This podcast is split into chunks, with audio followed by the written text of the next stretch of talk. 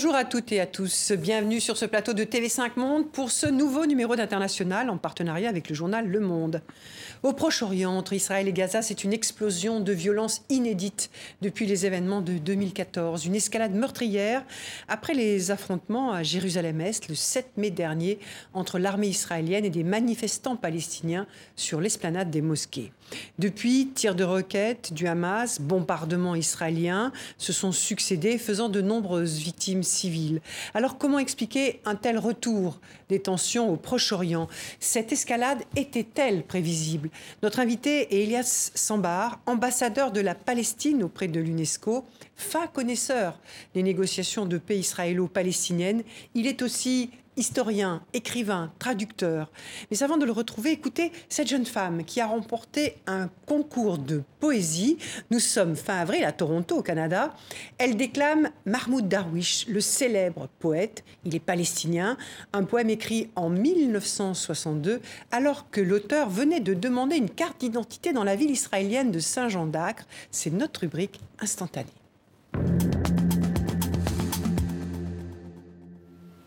Inscrit. Je suis arabe.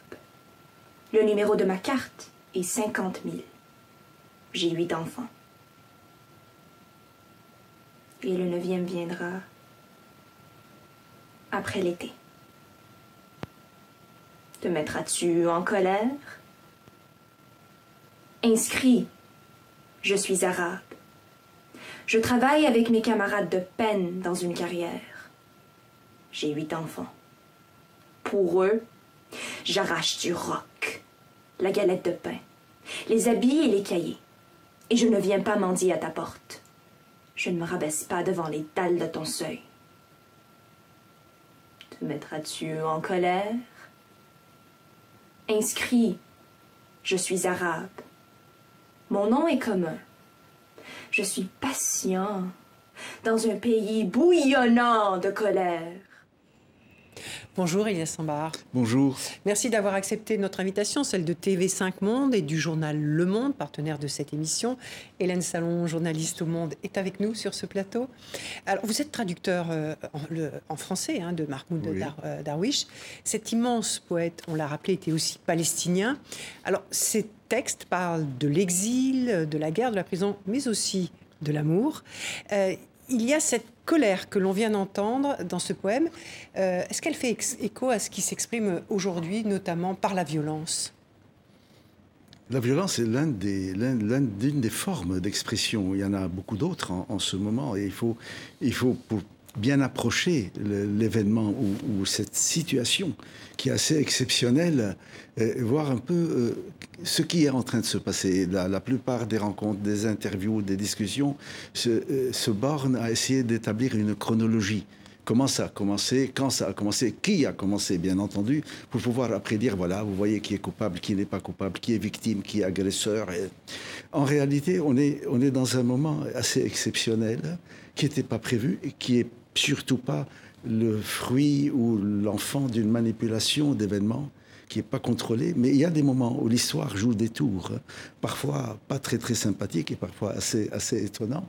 L'histoire joue les tours parfois quand il y a des convergences d'éléments qui ne sont pas nouveaux mais qui se croisent rarement. Donc il y a la simultanéité de ce qui est en train de se croiser. Et là, vous avez cinq, disons cinq vecteurs qui se sont croisés et qui crée une situation absolument nouvelle. C'est pour cela, bon, tout le monde parle de, du, cessez-le-feu, de l'arrêt des hostilités. Ça ne ramènera pas la situation hantée. Mais il faut déjà commencer pour comprendre, de dire de quoi sont faits ces vecteurs qui viennent de se croiser. Et je crois que c'est là l'essence de, l'événement que Alors nous sommes on va parler de, ces cinq vecteurs dont, euh, que, vous évoquez, mais quand vous écoutez ce, poème qui a été à une époque le porte-étendard hein, de revendications... Euh, Il a été le porte-étendard... De revendications euh, palestiniennes. Absolument, et arabe. Et arabe. Et arabe, parce qu'il ne dit pas je suis palestinien, il dit inscrit que je suis arabe. Absolument. Et, et, et, c'est pour cela qu'il y, a, il y, a, il y a... Le vocabulaire est toujours formidable quand on l'approche. Darwish est un poète de nationalité palestinienne, mais Darwish est un poète arabe de Palestine. Ce n'est pas un poète palestinien. La, poésie n'est pas une nationalité. S'il a une nationalité, c'est la langue. C'est un poète de la langue arabe. Et la Palestine est son terreau. Et il est façonné de cela, c'est sa nature, ses rochers, ses nuages. Mais c'est fondamentalement un poète arabe. Et d'ailleurs, sa résonance a été celle de, toujours, je parlais tout à l'heure des vecteurs qui se croisent, un autre croisement. La Palestine et l'arabité. Et très vite, c'est pour cela que je pense que c'est un immense poète. C'est pas simplement c'était un immense ami. Et, il, a, il, a, il a croisé le, le, le spécifique et l'intime avec l'épique universel. Les dernières périodes de ses poèmes, et qui sont très très belles, excusez-moi, il, il a croisé deux modes, le chant et la chanson. Le chant était pour les épopées et le souffle, et la chanson pour les chuchotements intimes. Et ce qui est très beau dans sa poésie, c'est qu'il croise les deux. Mhm. C'est-à-dire dans le même poème, on passe, on passe de l'un à l'autre. De la chanson au chant, du chant à la chanson. Et donc on introduit le très très petit, le très particulier, le très spécifique dans la chanson on introduit l'universel. Mais lui, il voulait pas que ce, poème euh, soit celui qui soit le plus retenu de son œuvre. Et pourtant, il était devenu ce porte-étendard. Pourquoi? Et après, on arrête de parler de, cet immense euh, poète. Euh, pourquoi ce, poète, ce, poème était devenu le porte-étendard comme, comme tous les très grands écrivains et poètes, il a suscité une vague de jalousie absolument abjecte, y compris parmi des poètes arabes. pour vous dire un peu à quel point c'est désolant. Chaque année, aux anniversaires de sa mort, il y a les louanges et une pluie d'insultes sur les réseaux sociaux. Il est extrêmement jalousé. C'est un homme extrêmement réservé, très très timide, très sûr de lui. Il savait qui il était, comme tous les grands poètes, mais en même temps très timide. Et ça a été, bien sûr, pendant des années pris pour du mépris, euh, du fait qu'il ne s'adressait pas, etc.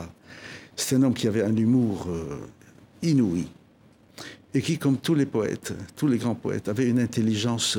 On parle souvent de, la vision, on, passe un peu dans une espèce de langage magique, euh, de prévision. C'est pas du tout cela. C'est pas des cartomanciens, les grands poètes.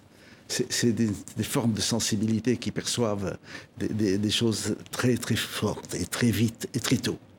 Donc il y avait tout cela.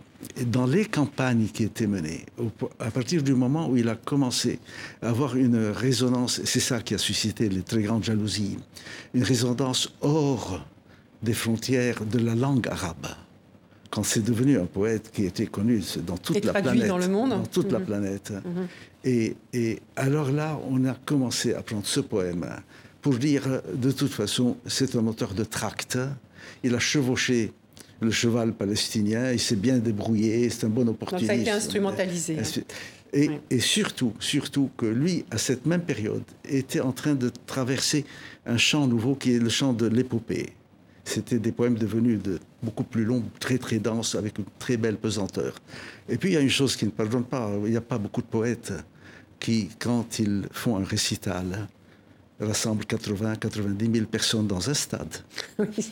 ça, ça, je ne sais pas, je sais pas s'il y en a beaucoup. exceptionnel, on aimerait. Et ça, et ça alors là, j'ai assisté à Alger, un récital, jamais j'oublierai, où il y avait un grand nombre d'ambulances à l'entrée de la salle. C'est un récital poésie. Et après, j'ai compris, il y avait des gens blessés qui sortaient à cause des bagarres parce qu'il n'y avait pas eu de place. Ah mon Dieu. Et ça vous donne une idée. Oui, oui, ça vous donne la, de, voilà, de, l'immense talent de, voilà. de cet auteur. Euh, avant de poursuivre cet entretien, je, vous propose de revenir avec euh, vous sur ce focus. C'est votre parcours, Elias Sambar. Il est signé, euh, ce focus, Maëva de Froyenne et Séverine André.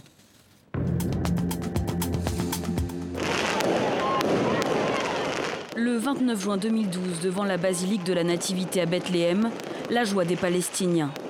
Le monument vient d'être inscrit au patrimoine mondial de l'UNESCO. Un événement culturel certes, mais aussi politique. Et il vous revient en partie, Elias Sandbar. Le seul endroit au monde aujourd'hui où la Palestine est considérée comme un pays et non pas comme une association ou une organisation ou un appareil, c'est l'UNESCO. Ça a été une bataille très très dure. Faire connaître et reconnaître la Palestine par l'action culturelle et politique est le combat de votre vie. Né en 1947 à Haïfa, en Palestine, sous mandat britannique, en Israël aujourd'hui, vous avez un an à peine quand vos parents partent au Liban, en 1948, durant la Nakba, l'exode du peuple palestinien. L'État d'Israël vient d'être proclamé, c'est le début de 73 ans de conflit. Mes parents, moi-même enfant, en 48, nous sommes partis. Nous avons vidé les lieux parce que nous pensions que ça durerait une semaine. Ceux qui sont restés savent que celui qui part ne revient pas. Votre engagement commence en 1967, à l'âge de 20 ans. En 1971, vous rejoignez l'OLP, l'Organisation de libération de la Palestine. Vous apportez votre soutien à Yasser Arafat contre les intérêts israéliens.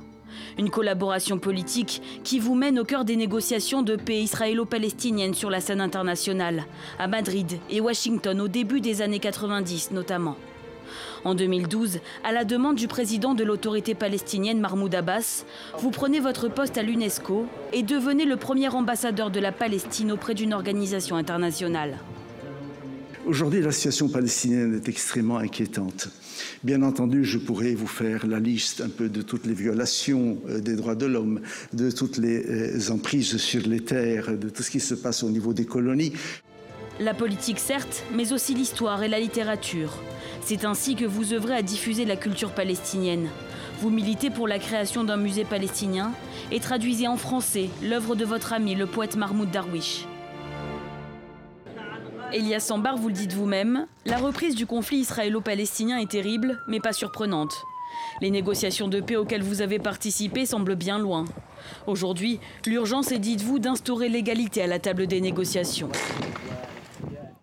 Donc, euh, Monsieur Sambar, euh, vous dites euh, justement dans votre portrait, vous, n'avez pas été totalement surpris par ce nouvel embrasement de, violence entre les Palestiniens et les Israéliens, et vous parliez des, cinq vecteurs. Quels sont-ils? Comment expliquez-vous ces, ce nouvel embrasement? Je, vais vous dire, y a, tout est nouveau et il n'y a rien de nouveau.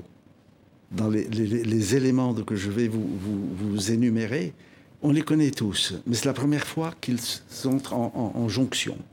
Vous avez toujours, tout d'abord une crise de gouvernement en Israël, quatre élections, donc à chaque fois des campagnes électorales et ainsi de suite, sans gouvernement, et peut-être une cinquième après cette crise. Hmm. Il n'est pas sûr du tout que maintenant que les, quand la fumée va se dissiper, il n'est pas sûr du tout que Netanyahou arrivera à, de nouveau faire un gouvernement. Et, et, là, on est donc dans une situation nouvelle. Il n'y a jamais eu cette crise en Israël. Voilà un vecteur politique intérieure israélienne. Le vide politique. élément de la politique intérieure euh, que personne ne veut voir, mais ça y est, maintenant il s'est imposé. Mhm. Les colons sont la clé des gouvernements israéliens. Vous avez à la Knesset des députés qui tiennent des langages qui auraient vraiment plus, au plus fascistes, des fascistes dans le monde, des, des propos racistes, xénophobes, destructeurs, et Aujourd'hui, aucune, aucune coalition ne pourra se combiner si les colons ne sont pas partie prenante. Donc les colons tiennent les clés politiques de la continuité. Hmm. Et il n'est pas sûr, s'il y a une cinquième campagne électorale, que les colons ne reviendront pas encore en force. On voit très bien les dégâts. Pendant ces quatre sessions euh, pardon, électorales, durant lesquelles il n'y avait pas de gouvernement ou, soi-disant, ils ne pouvaient pas faire autre chose que des affaires courantes, les colons, il faut le dire, ont eu la, bride complètement lâchée. Hmm il y a tous les jours, tous les jours des violations terribles dans les territoires palestiniens. Le troisième euh, euh, vecteur, qui est dû euh, au génie absolu d'un chef policier, probablement un apprenti sorcier comme son Premier ministre, qui décide à Jérusalem durant le ramadan. Un policier israélien. Durant la nuit la plus sainte dans la tradition islamique. Moi, je ne suis pas musulman. Hmm. Mais c'est la nuit la plus importante puisque la nuit du destin, c'est selon la tradition de l'islam, la nuit où l'ange Gabriel a révélé le Coran au prophète. Et il est de tradition que les gens dorment dans les, dans les mosquées pour faire la prière de l'aube. Hmm. Et c'est une très belle nuit. le rituel est magnifique, très très beau. Hein.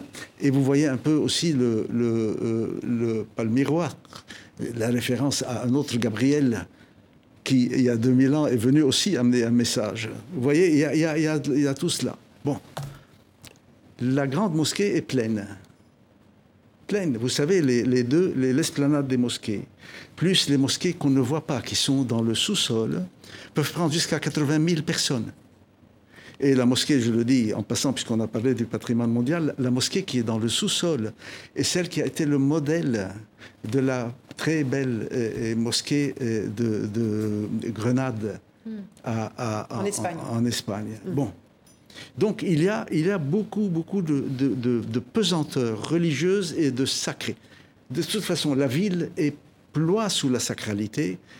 L'endroit est très petit. Vous savez, la vieille ville de Jérusalem fait un kilomètre carré. C'est un kilomètre par côté pour un carré. Voilà.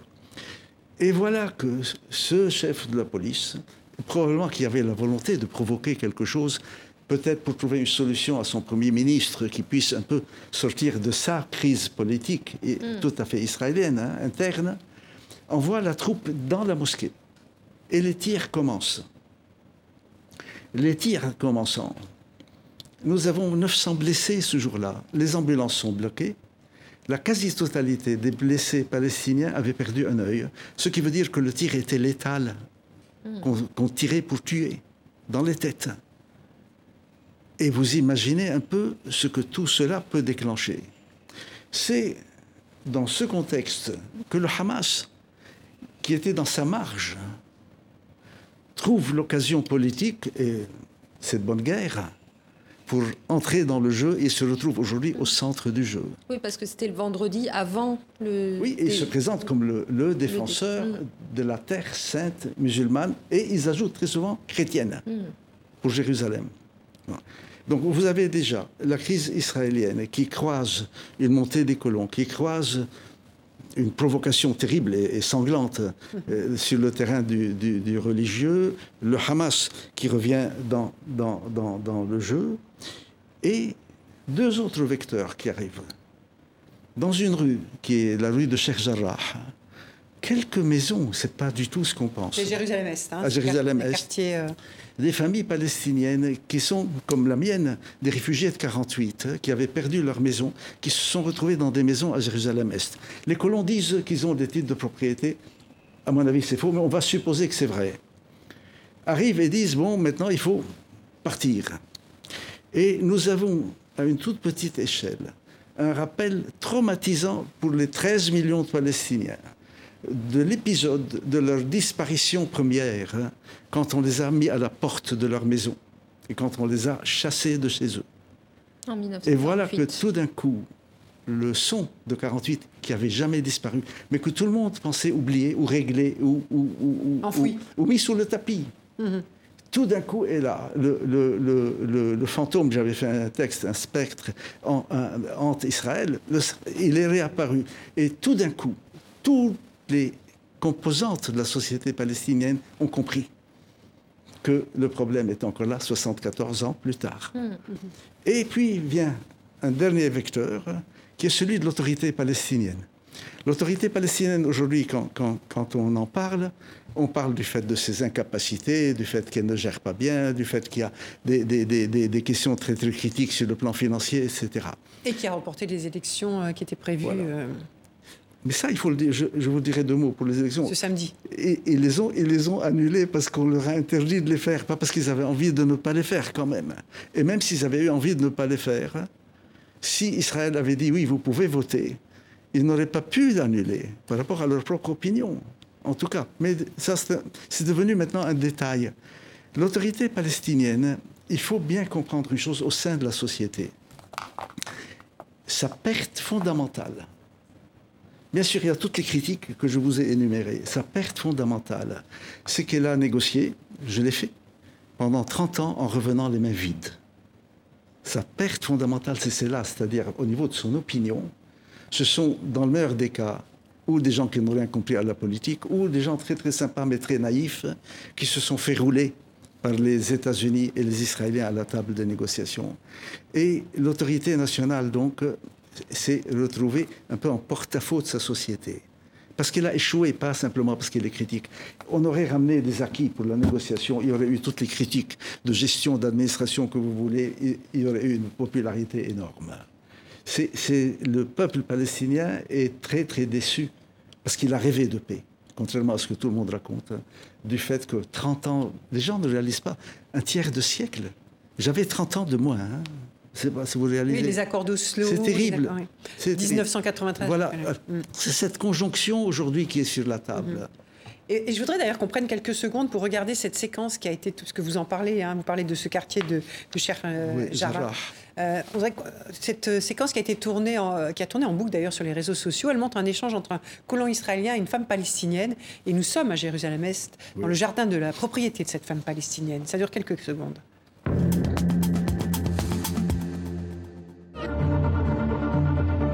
Jacob, you know this is not your house. Yes, but if I go, you don't go back. So what's the problem? Why are you yelling at me? I didn't do this. I didn't do this. But you, It's you, easy to yell at me, but I didn't do this. you are stealing my house. And if I don't steal it, someone else is going to steal it. No, no one, no one uh, is allowed to steal it. Alors, vous voyez cette vidéo et euh, on a vu monter, hein, même sur les réseaux Oui. sociaux, toute la campagne pour euh, Cher sauver Cher Jarrah et, euh, et euh, contre l'expropriation par des colons juifs. C'est quoi la situation de, de la colonisation à, à Jérusalem? Est-ce qu'il y a vraiment un risque? Parce que là, on parle d'une de dizaines de familles, mais, mais est-ce qu'il y a vraiment un risque sur l'expropriation des, des Palestiniens de Il y, a, Jérusalem? il y a plus qu'un risque, il y a un projet. Il y a un projet qui est il faut qu'ils partent. Euh, refaire l'expulsion de 48 est très compliqué, et sur le plan international, et surtout parce que les Palestiniens ont compris. Moi, mes parents, quand ils sont partis, pensaient, euh, ils pensaient que dans une semaine, ils rentraient. Oui, vous l'avez dit. Là, tout le monde sait que quand on part, il n'est pas sûr qu'on revienne. J'avais posé la question à, à un écrivain espagnol euh, qui avait été très très actif en Espagne, qui est Jorge Sempron. Oui. Je lui avais dit, quand vous êtes parti, quand il y a eu la retirada, et quand il y a eu tous les, tous les réfugiés d'Espagne, vous pensiez que vous alliez euh, revenir? Il m'a dit absolument. Je dis parce que moi, mes parents me disent si on savait qu'on n'allait pas revenir, on se serait fait massacrer sur place. Mais comme on était sûr que c'était une semaine, il m'a dit c'est exactement la même chose. Les Espagnols sont partis en pensant qu'ils allaient revenir. Et c'est des, c'est des- des départs. bon. Mais le miracle dans le mouvement national palestinien, c'est qu'il continue à ramener la question. Tout le monde sait qu'il y a un retour, il faut qu'il y ait le retour. J'ai été moi en charge de ce dossier de la négociation. Et, nous l'avons fait évoluer. Nous l'avons fait beaucoup évoluer, mais les Israéliens ont très très peur. Je vais vous dire pourquoi cet élément de la peur est fondamental. Euh, Bon, il y a des gens de mauvaise foi qui n'ont pas peur du tout, mais qui disent qu'ils sont paniqués. Mais il y a des gens qui sont vraiment dans la panique. Euh, Jusqu'à présent, cette idée du retour était que si l'un est là, grâce au fait que l'autre n'y est plus. Donc si l'autre revient, celui qui est là devra partir. C'est ça l'angoisse israélienne la plus profonde. C'est pas Jérusalem, c'est pas les, débats euh, théologiques, c'est cela. Est-ce que nous sommes nés de façon légitime ou pas? Et est-ce que quand nous allons reconnaître qu'on a commis quand même des choses pas très belles à votre égard, vous allez nous dire vous n'avez plus le droit d'être là, donc il faut repartir, puisque nous nous revenons. Et aujourd'hui, tout- toute la négociation, parce qu'elle vient de se relancer, hein, elle est de nouveau à table. Il faut dire, le si je reviens, ça ne veut pas dire que tu repars. D'accord. Mais Et- pourquoi et- ce quartier de Jérusalem-Est, est-ce qu'il a une, une, comment dire, une importance particulière? Est-ce qu'il incarne quelque chose de, de- de- Non. de très symbolique? Non, parce que c'est la technique. Euh, le, le- le grand concepteur de l'expulsion de 48, hein, qui était un agent immobilier israélien, avait un slogan.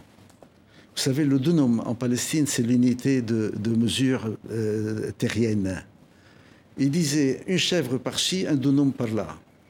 C'est-à-dire, il faut à chaque fois faire un point d'implantation et puis à partir de là commencer à dire puisque je suis là, il y a une chose à côté, il y a une chose en face, etc. Il y avait déjà une maison qui avait été sous-mise par des colons et qui est dans la même rue. Ce qui s'est passé, c'est comment, à partir de cette implantation, commencer une expansion et répéter le mouvement. C'est comme ça que la colonisation, au départ, a commencé. Maintenant, elle arrive avec les blindés, l'armée israélienne, ils s'installent, la terre est, est réquisitionnée et ainsi de suite. Mais le schéma classique, en tout cas pour la Palestine, était celui-là. Un point d'implantation et puis une expansion. Or, il y avait une maison dans, cette série, on la voyait d'ailleurs, avec des banderoles et des, et calicots, avec des mots d'ordre, etc.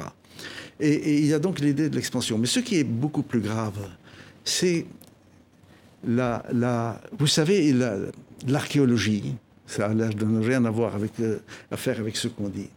L'archéologie est totalement, totalement détournée dans ce conflit. Hmm. Parce qu'il y a une espèce de précepte, terrible d'ailleurs.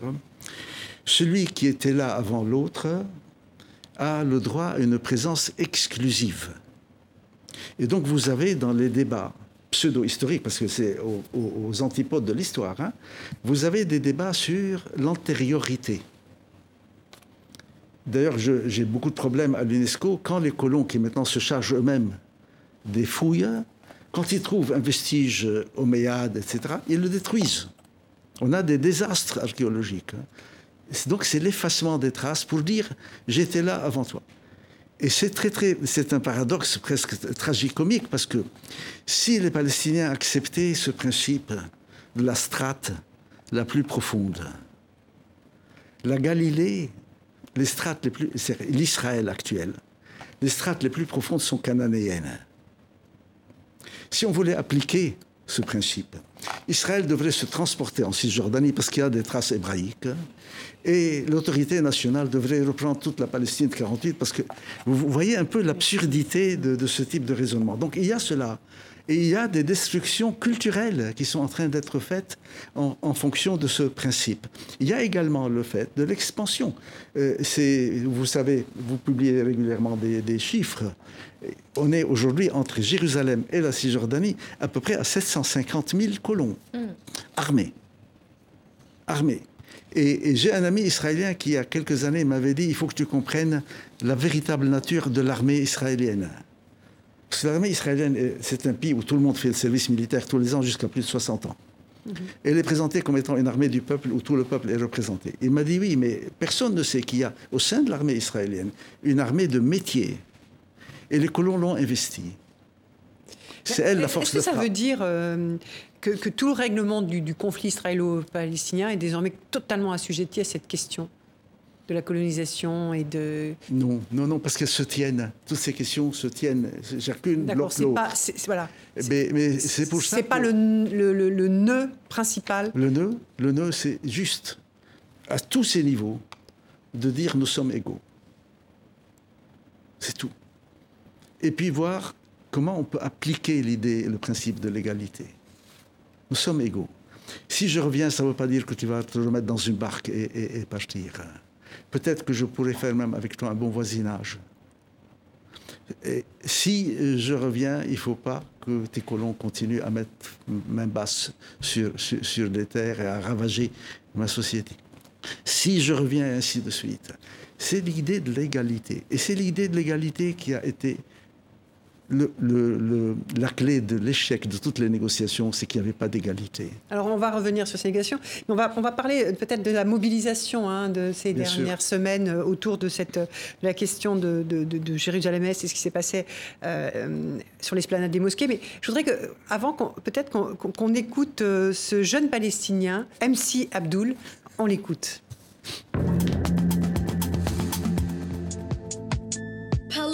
Been occupied for decades, but a home for centuries. This land is generations of my family's memories. To plant, grow, and nurture the symbol of peace. The olive trees guaranteed that our people could eat. Living with limitations, pushed down by the occupation.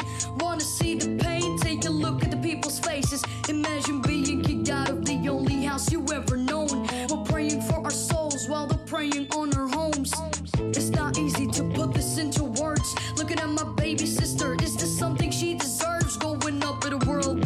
not treated the same. Denied the right to live free because of where she came. They wanna occupy this land, won't let them occupy my mind. I stay occupied aside as I write about my life.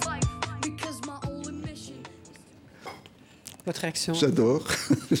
Tout simplement, j'adore. Ils sont formidables. Ils sont formidables. Vous savez, le, le, dans toute notre histoire, nous avons toujours été sauvés par la jeunesse. Toujours. Toujours, toujours, dans tous les soulèvements, dans les... quand j'ai rejoint ce qu'on appelait la résistance palestinienne à 20 ans, il y avait quasiment pas de personnes qui étaient plus âgées que nous. Ça a toujours été les jeunesses qui, qui un peu, qui venaient à la rescousse en, fait. On le voit dans les deux intifadas. On a dit c'est des enfants, mais quand il y a eu la révolte dans les camps du Liban en 69, c'était c'était les jeunes des camps. Il y a toujours eu ce rôle de la, de la, de la jeunesse et cette initiative. Et puis il y a, il y a un facteur quand même assez, assez unique. Euh, vous le constatez peut-être quand, quand, quand vous les interrogez. Ils sont incroyablement politisés. Et pas parce qu'il y a des cours de formation, de... parce qu'en Palestine, et ça nous a sauvés, la, la politique est une question de vie ou de mort. C'est pas une question de connaissance ou juste d'adhérer à un parti ou à un mouvement. C'est une question de présence ou de disparition. Et donc, il y a une politisation époustouflante, même à des, à des, à des, dans des tranches d'âge. Il a Très- 12 ans, hein, ce jeune rappeur. hein. Ah oui, extraordinaire. oui, oui, hein, c'est De formidable. l'entendre. euh, En plus, il rappe très bien, mais ça, c'est, une autre histoire. Et, et- et- donc, il y a toujours, toujours eu ce facteur. Il y a une vitalité, hein, il y a une vitalité euh, miraculeuse, et heureusement qu'elle est là. Ah, que ce soit dans la bande de Gaza, à Jérusalem-Est, en Cisjordanie ou dans les villes palestiniennes d'Israël, on voit que cette jeunesse mène actuellement euh, la mobilisation. Absolument. C'est quoi le, le moteur de, de cette jeunesse? Comment vous dites elle est politisée? Comment, comment ça se passe? Elle Qui sont-ils? elle est, elle est très politisée, elle se connaît. C'est pas, c'est, pas juste une Et comment elle se politise? Parce qu'il n'y a pas d'élections, par exemple, écoutez, en Cisjordanie pas- Vous n'entrez pas un soir dans une maison palestinienne, où que ce soit, pendant des décennies, sans que la première question qui vient sur le tapis, dès que vous êtes assis, vous êtes venu pour dîner, vous êtes venu pour plein d'autres choses. La première question, c'est Shul Akhbar. Quelles sont les nouvelles aujourd'hui? Tous les jours, dans, partout. Et dès que vous commencez à dire quelles sont les nouvelles aujourd'hui, la discussion part. Il y a une politisation étonnante Et quelles sont leurs re- revendications? De vivre. Vous savez, c'est une cause très juste et très forte parce qu'elle a quelque chose de banal. C'est-à-dire, nous réclamons de vivre comme n'importe qui, pas plus. Et ça, c'est une bombe. C'est une bombe pacifique, ça. Dire, je veux vivre juste comme toi, comme toi, comme toi. Je, je ne demande pas plus. Mais ça veut dire, je veux mon égalité. La dignité, on me dit souvent, ça va vous ramener votre dignité. La seule chose qu'on n'a pas perdue, c'est notre dignité. On peut en distribuer à tout le monde arabe, s'ils veulent. La dignité, personne ne nous l'a prise. On nous a tout pris. Mais nous voulons juste une égalité et une vie normale, une vie banale, mais avec toute la force qu'il y a dans ce terme de, de banalité. hein. Nous voulons vivre normalement, pas plus.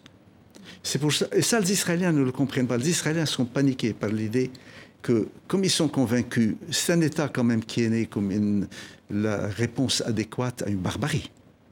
Il n'y aurait pas eu le nazisme, tous les historiens israéliens vous le diront, le projet n'aurait pas abouti. Donc ils ont une, une idée qui sont une quintessence du bien. Si vous venez leur dire, euh, tu sais, oui, oui, la quintessence du bien, d'accord, parce qu'il y avait un, mal absolu de l'autre côté. Et vous, a- avez échappé. Mais tu sais, il n'y a pas de bien absolu.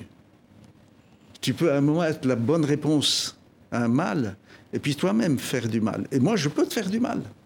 Aujourd'hui, je suis dans une autre position, mais je pourrais, ça pourrait arriver. Donc, est-ce qu'on peut sortir de cette vision de l'absolu? Hein, Victime absolue, la justice absolue, le droit absolu. Ça n'existe pas. Et, en général, c'est le lit des fascistes. Ces, valeurs absolues sont toujours les lits des totalitarismes, quels qu'ils soient. Ils se mélangent toujours avec une pureté originelle. On a l'impression que dans, dans la nouvelle génération, qui est la génération post-Oslo hein, déjà, Oui. on est plus dans un discours de revendication de droits de façon générale, plutôt qu'à l'époque d'Oslo, deux États, la solution des deux États, des choses très marquées par les, les- le processus Oui, d'Oslo. c'est vrai. Vous savez, le- le- le- ce que vous citez sur les, c'était nos arguments à la table. Hmm, voilà. Mais la société voulait à tout prix juste se libérer. Hmm. La société n'était pas en train de théoriser ce qui devrait être le contenu des négociations. La, société avait un... Vous savez, euh, on a les Vietnamiens, quand ils ont commencé à négocier, et peut-être que ça a été une erreur, ça, de côté palestinien, ont multiplié les éléments militaires d'attaque contre les forces américaines. C'est-à-dire qu'ils étaient à la table des négociations, mais le rapport des forces sur le terrain était encore entre les deux partenaires. Nous, pour dire à quel point nous voulions ça, nous avons tout arrêté. Nous, nous avons arrêté l'intifada dès qu'on a été à, Madrid. Et, et, donc nous sommes arrivés à une table de négociations où le maître à la table des négociations était également celui qui avait le pouvoir sur le terrain, plus un acteur qui disait qu'il était le, pas l'entremetteur quand même, il ne faut pas dire ça, mais l'intermédiaire euh, actif, qui était l'Américain, qui n'a pas joué son rôle. Et il est en train d'avoir la monnaie de sa pièce. Vous vous rendez compte, le président des États-Unis téléphone cinq fois Oui. On a vu la ah, difficulté pour se faire entendre. Ah, et, et Netanyahu lui dit oui, oui, oui, oui, non, non, mais ah, je ne vais pas m'arrêter. Et, euh, je voudrais qu'on écoute euh, l'ancien ambassadeur d'Israël en France, hein, Eli Barnavi, parce que tout à l'heure, vous avez parlé du Hamas. Oui. Et, écoutez ce qu'il euh, ce qu'il dit sur le rôle joué par le Hamas. Le Hamas, en ce moment, il ne demande pas mieux que d'arrêter. Vous savez, ils ont, ils ont, de leur point de vue, ils ont gagné ce round. Et c'est Israël qui traîne les pieds parce que justement, il ne veut pas laisser au Hamas euh, le, goût de la victoire. C'est ce genre de situation que nous avons déjà vu à plusieurs reprises ces, dernières années. Dans ce genre d'affrontement, il n'y a jamais, il n'y a jamais de victoire, il y a beaucoup de destruction. Mais il est certain que le Hamas a emporté une victoire tactique, politique, alors pourquoi le, pourquoi le Hamas s'est-il immiscé dans ce, conflit à Jérusalem et Parce que comme toute force politique mise sur la touche, et ils savent faire de la politique, contrairement à ce qu'on pense. Euh, pas que politique d'ailleurs, ils, hein, ne passent, pas, leur temps à prier, à faire des mais débats. n'est pas qu'une force politique, c'est une force bien sûr, bien militaire, sûr. Mais, mais qualifiée ils savent, de analyser terroriste au niveau international. Hein, ils savent analyser une conjoncture. Ils ont vu une fenêtre de tir et ils se sont engouffrés. Mais ça, bon, euh, qu'on soit euh, favorable à ces thèses ou pas, qu'on soit adversaire ou partisan du Hamas, c'est un fait qui sont de nouveau au centre euh, du jeu. Par contre, ce que Elie, qui est une vieille connaissance, euh, ne, dit pas, ils ne sont pas les seuls. Ils sont, ils sont réintégrés le jeu, mais ils ne sont pas les seuls dans le jeu. Toutes les autres forces sont encore là. C'est eux qui mènent le combat, là, quand même. Hein, on l'a vu. Oui, oui, oui, oui, on l'a mm. vu. On l'a vu, mais quand le combat va s'arrêter, on va revenir un peu aux acteurs qui ont leur pesanteur euh, sociale. Et puis, il faut dire une chose hein, qui est très importante, qui est un enjeu. Il est en cours. Hein. Moi, je ne sais pas sur, quoi ça va déboucher. Cette terre est unique. Elle est unique parce qu'elle est structurellement plurielle. Cette idée de la terre sainte, c'est une terre, si elle n'est pas plurielle, elle meurt. Elle n'est plus sainte. C'est le seul, vraiment le seul coin de la planète qui est une terre sainte pour les trois monothéismes, et elle est très petite. Il n'y a, un autre il n'y a pas un autre endroit au monde où il y a cette sainteté pour les trois monothéismes. Donc vous voyez un peu les pesanteurs, mais en même temps, ce côté assez exceptionnel, unique. Les mouvements comme le Hamas ou autres, s'ils jouent à dire il n'y a pas de pluralité, nous sommes d'une seule couleur, à ce moment la Palestine qu'on connaît n'existera plus. Mais il y a dans la société une perception très. C'est la tentation du Hamas. Mais c'est peut-être même le projet. Voilà. C'est mhm. peut-être même le projet. Mais il y a une société qui n'est pas du tout celle-là. Vous parliez de Darwish. Hein, revenons à cette histoire de là. Vous allez voir. Au poète. Vous allez voir pourquoi. Darwish est un sunnite musulman palestinien. Il y a un personnage qui traverse toute sa poésie. Le Christ. Il n'est pas devenu chrétien, il n'a pas fait sa conversion. Mais en Palestine, nous sommes convaincus, c'est notre identité profonde, hein, que notre rapport à ces dogmes, à ces foi, à ces religions, passe par le territoire. C'est-à-dire, je peux être chrétien, Darwish est musulman, un autre, euh, Ilan Alevi était juif, et ainsi de suite. Mais tout ce qui s'est passé là est à moi. C'est cela qui est très particulier dans cette euh, idée. Et, vous verrez, hein, il y aura des luttes de pouvoir, c'est sûr. Le Hamas a l'ambition d'être la force, la force peut-être dominante, pas unique, mais dominante. Mais c'est pas joué du tout. On, a vu d'ailleurs euh, chez les, jeunes qui se sont mobilisés à Sherjara notamment, ou dans des villes mixtes, ou même en Cisjordanie, qui ne sont pas partisans du Hamas, une certaine ambivalence par rapport à l'immixtion du Hamas dans le conflit. À la fois le sentiment de s'être fait voler sa cause, parce que ça a effacé oui, toutes oui, les autres pendant un moment, Oui. et aussi le sentiment par ailleurs que le Hamas est le seul capable militairement de confronter Israël, comme on le voit, on, ressent. Ouais. C'est sûr qu'il y a une popularité, même chez les gens qui ne sont pas partisans du Hamas, une popularité par rapport au cran, au courage, au fait qu'ils tiennent. Mm. C'est indéniable. Et ce qui vient augmenter cette popularité, c'est l'immense hésitation de l'armée israélienne à aller au sol. Donc euh, l'idée sous-jacente, c'est des combattants qui peuvent être extrêmement, extrêmement redoutables. Donc on n'envoie pas de troupes. Et d'ailleurs, ils n'en ont pas envoyé. Ils ont dit, on ne va pas envoyer, bon, parce qu'on ne veut pas de pertes. Bon. Donc tout cela joue certainement. Et il y a des débats qui vont venir. Mais la différence entre des moments de guerre où vous regardez un peu les guerriers, si vous voulez, et des moments d'après-guerre où vous êtes en train de voir de quoi cela fait une société, c'est pas du tout une continuité euh, euh, calme et, et paisible de, de la, de la phase euh, antérieure. Dans, dans, dans ce qui va venir, le Hamas va peser, mais toutes les autres composantes de la société sont là. Et il y a notamment une Il chose. risque de sortir avec euh, le, justement cette auréole de la, de la victoire militaire et, et son projet politique. Ça, ça, on euh, va l'avoir des deux bords. hein. Ouais. Les Israéliens, même s'ils ont arrêté eux-mêmes, vont dire on les a écrasés. Non, mais par rapport à la, euh, aux, Palestiniens, on voit qu'ils Il y aura joueront ça aussi, bien sûr. Mais, Eh. mais, mais la réalité va venir, revenir très très vite. hein. Et Hélène parlait de, des villes mixtes. hein. Il y a eu euh, dans ces villes mixtes, on l'a vu, ces affrontements entre civils, entre citoyens, euh, des, des- des images dehors que l'on peut qualifier d'intercommunautaires. Com- comment euh, vous, vous l'expliquez? Et euh, est-ce que la coexistence de ces populations est vraiment en danger entre... Non, Euh. non, non, non, vraiment non. Hein, parce que il- ça n'est pas une guerre civile. Et euh, nous sommes en contact quasiment permanent depuis avec, avec des, des amis, des frères qui sont eux à Haïfa, à Nazareth, à Tulkarm, à Jaffa, ainsi de suite.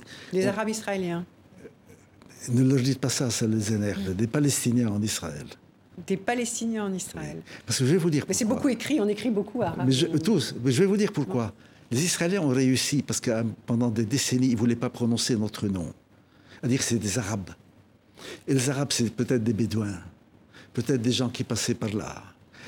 Et, et c'est vague. Donc des, Pal- des- voilà, Palestiniens Et, en, en et Israël. pendant tout le mouvement national, depuis l'exil, tout notre combat était, euh, si vous voulez le résumer en une phrase, de ramener notre nom, qui avait été effacé. C'est cela, tout, le combat peut être résumé en ça. Donc, de- je- quand j'animais la revue palestinienne, j'avais fait l'erreur. J'avais reçu deux articles très très beaux, littéraires, de deux Palestiniens, de, qu'on les appelle de l'intérieur, on les appelait nous. Et, et je ne sais pas pourquoi, au secrétariat de rédaction, ils ont mis euh, arabe israélien. J'ai reçu des lettres d'insultes. Donc des Palestiniens citoyens d'Israël. Oui, oui, oui. C'est- c'est c'est la réalité. Donc, ce n'est pas une guerre civile. Mais il est certain que ce que vous êtes en train de voir, c'est pour ça que j'ai beaucoup insisté, c'est la réapparition du spectre. Le fantôme est revenu et il y a une résonance incroyable.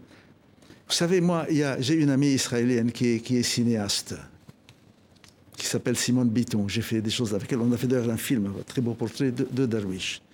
Et, à l'époque où je ne pouvais pas encore y aller, je lui ai dit, écoute, va, voir un peu notre maison, dis-moi un peu ce qu'il en est. C'est hallucinant. Il n'y a plus personne de la famille dans le quartier. Vous savez, les familles dans les villes traditionnelles se regroupent. Par contre, tous ceux qui sont là savent maison par maison qui, qui est habité là et qui habitait là. Dès qu'elle a prononcé le nom de mon père, le boutiquier qui vient d'un village du Nord, qui s'est installé à Haïfa, lui a dit, ah voilà, c'est la maison en face. Donc il y, a, il y a une sorte de mémoire très très vive, très vive, et, et qui n'est qui est pas apaisée. Mais elle n'est pas forcément ni génocidaire, ni voulant détruire, ni voulant... euh, euh, euh. et d'ailleurs, ils disent, les, dans les, ces, ces- villes mixtes, comme les appellent les Il y en Israéliens. a cinq, je crois, en Israël. Il y en a beaucoup. Il y en a beaucoup Il y en a beaucoup, bien sûr. Et il y a toutes les villes purement palestiniennes. En- en- dans les années 2000, de- pendant la seconde intifada, il y avait la revendication, voilà, on est palestinien chez les Palestiniens citoyens Oui. d'Israël, on ne veut plus être traité comme une cinquième colonne, on ne veut plus être discriminé, beaucoup de marginalisation politique, et on les retrouve 20 ans après dans la rue avec ces demandes Pourquoi Il n'y a pas eu d'intégration, il n'y a pas eu d'amélioration de la condition Il n'y a pas eu d'amélioration et il y a eu quand même le développement dans le combat politique de ces Palestiniens d'Israël, un thème extrêmement intéressant et, et je pense extrêmement démocratique, à savoir est-ce qu'Israël peut être l'État de ses citoyens pas de ces Arabes ou de ces Juifs ou de ces athées, ou de l'État de ses citoyens. Ça n'aboutira pas, je pense. Dans un premier temps, c'est trop compliqué. Et, le nœud euh, un peu de cette idée de l'État des Juifs, etc., est très forte. si les Israéliens juifs veulent se définir comme si, qu'ils se définissent. Mais à ce moment, voyons, est-ce qu'on peut installer une forme de bon voisinage dans le respect et l'égalité Encore une fois, c'est l'égalité la clé. Et puis on verra au fil du voisinage, peut-être qu'il naîtra même des, liens beaucoup plus forts et beaucoup plus, euh, beaucoup plus mélangés même. Cela dit, le, terrain n'aide pas du tout à la, à, la, à la division. Et si vous prenez une carte et regardez un peu, c'est totalement enchevêtré. Qui va venir avec des ciseaux dire toi bouge-toi de là, toi viens là C'est illusoire. Le terrain est totalement enchevêtré. Donc, de facto, si la guerre s'arrête, si le conflit commence à trouver une forme de développement paisible, il ne va pas être résolu en deux jours. Mm. À ce moment, on risque d'avoir des surprises qui viendront du, terrain lui-même. Mm-hmm. C'est pour ça que moi, pendant toutes les négociations, quand on me disait tu négocies la paix, je disais non, non, non, moi, je veux négocier une réconciliation. Parce que la paix, c'est un traité. Mm. Et c'est très bien qui est des traités qui arrêtent les bombardements, les massacres. C'est formidable. Mais ce n'est pas une fin des choses. Est-ce qu'on peut, à partir d'une situation de paix, arriver à une situation de réconciliation où les Palestiniens diront l'injustice qui a été commise à mon égard est reconnue et mes droits sont reconnus, donc je vis normalement. Et les Israéliens diront, du moment que j'ai admis que j'avais fait une chose pas très très sympathique à un peuple, Maintenant, je ne dois plus avoir peur. Personne ne va me dire, maintenant tu repars. Et vous parlez Mais ça, c'est idyllique. Hein. Si vous parlez de ces accords de paix, euh, euh, vous y avez participé aux négociations, etc. Euh, pourquoi ces accords de paix n'ont pas marché? Pourquoi ils n'ont jamais été vraiment appliqués? Et qu'est-ce qui en reste aujourd'hui en fin de compte? Il y, a, il y a eu deux, choses, à mon avis, qui ont, qui ont été vraiment. il y a eu beaucoup d'accros, beaucoup de problèmes, mais il y en a eu qui étaient, deux qui étaient mortels. Hein. Il y a eu le fait que, euh, avant de partir pour Madrid, nous avons reçu deux lettres. Hein. et chaque, toutes les, chaque délégation, on a reçu deux lettres du président américain. Une lettre qui, était, qui s'appelait la lettre des intentions, l'autre la lettre des assurances. Une lettre qui disait voilà le contenu, voilà à quoi vous allez parvenir si vous négociez, etc., vos droits, etc. L'autre était une règle de procédure. Dans la règle de procédure, vous savez qu'il y avait tous les pays qui étaient à Madrid. Les Syriens étaient là, les Libanais étaient là, les Jordaniens étaient là. Tout le monde négociait un accord définitif, sauf nous, un accord intérimaire. Et dès les premiers jours, avec cette trouvaille israélienne, sur un principe que les Américains énonçaient, mais qui savaient de façon très cynique qu'il était totalement faux, qui est que pour bien avancer, mieux vaut laisser les problèmes graves pour la fin. Donc on ne parle pas des réfugiés, on ne parle pas de Jérusalem, on ne parle pas des colons. Or, là, ils ont posé les bombes à retardement qui ont dynamité tout le processus. La deuxième chose, c'est que les Israéliens à la table des négociations ne pensaient pas que nous étions égaux. Vous savez, à un moment, on a négocié à Washington ce qu'ils appelaient le transfert des pouvoirs. C'est-à-dire que graduellement, l'occupant allait céder des pouvoirs. Nous sommes arrivés un matin, et c'était Haidar Abdel le vieux médecin de, de, Gaza, qui était le chef de notre délégation. Les Israéliens nous donnent un papier sur les premiers transferts de pouvoir, et nous avions en tête des transferts de pouvoir, les Israéliens nous autorisaient désormais à ramasser nos ordures dans les localités palestiniennes. Haïdar al-Shafi a dit c'est outrageant, etc. On, on lève la séance, on se retire, blocage. Nous allons au département d'État chez James Baker. Le cynisme, qui dit Mais je ne comprends pas pourquoi vous êtes euh, tellement énervé. prenez les ordures, et continue à réclamer le reste. il y a eu donc tout le temps, tout le temps, à la table des négociations, les Israéliens n'ont pas pu sortir de, du rôle euh, ou de l'identité qui s'était donnée d'être des dominants et qui traitaient avec des dominés. Mais par contre, l'autre élément, j'ai dit, la, la question de la période intérimaire a été. C'est comme ça que le, le momentané est devenu définitif, sans résultat. Et, Et que- les vrais problèmes n'étaient pas réglés. Voilà. Voilà. Et, et que, et que Il, l'occupant. il- il nous reste 4 minutes. Oui, euh, passe- oui, dites-moi. Dites- Non, parce qu'on- on, on voudrait peut-être vous entendre sur. euh, vous avez cité tous les pays arabes qui étaient là au moment de la négociation. Il y avait les Syriens, il y avait les oui. Jordaniens, etc. Ça a bougé hein, depuis toutes ces années. Ça a vous avez des pays, vous avez les accords d'Abraham, vous avez des, pa- des pays. euh, Le plan arabes. Trump. Le plan Trump. qui a renforcé la position israélienne aussi, justement. Ce, Il a- ce plan oui, Trump et ce- ces accords d'Abraham, ils, ils ont changé définitivement la donne ou ces événements pourraient les remettre en question? Je crois que c'est déjà dans les oubliettes. hein. Mais bon, peut-être que. Le fait que, par exemple, les, les Bahreïn, le Soudan, euh, les Émirats arabes unis. euh, Vous les voyez jouer un rôle là, dans quoi que ce soit? Qui avaient signé des accords parce qu'ils allaient être les artisans des accords? Vous les voyez quelque part? Ils se- Vous la savez, normalisation des relations avec Israël? Ça, c'est leur droit. C'est des pays autonomes et souverains. Ça, c'est pas mon problème. Mais s'ils pensent nous remplacer dans le jeu, ils se trompent. Euh, Ça fait un siècle que personne n'arrive à nous faire sortir de scène. Je l'ai dit à beaucoup d'amis euh, qui me disaient Oh là là, c'est terrible, etc. J'ai dit oui, la peine, c'est que des États euh, tombent dans le piège du, gendre de, M. Trump, qui a, joué, lui, aussi, les apprentis sorciers. Mais j'ai dit Mais quels que soient les accords, quand un Israélien, Netanyahou, quand il va à sa fenêtre, qu'il l'ouvre, qui il voit dans le jardin? Moi. Alors qu'il fasse tous les accords qu'il veut.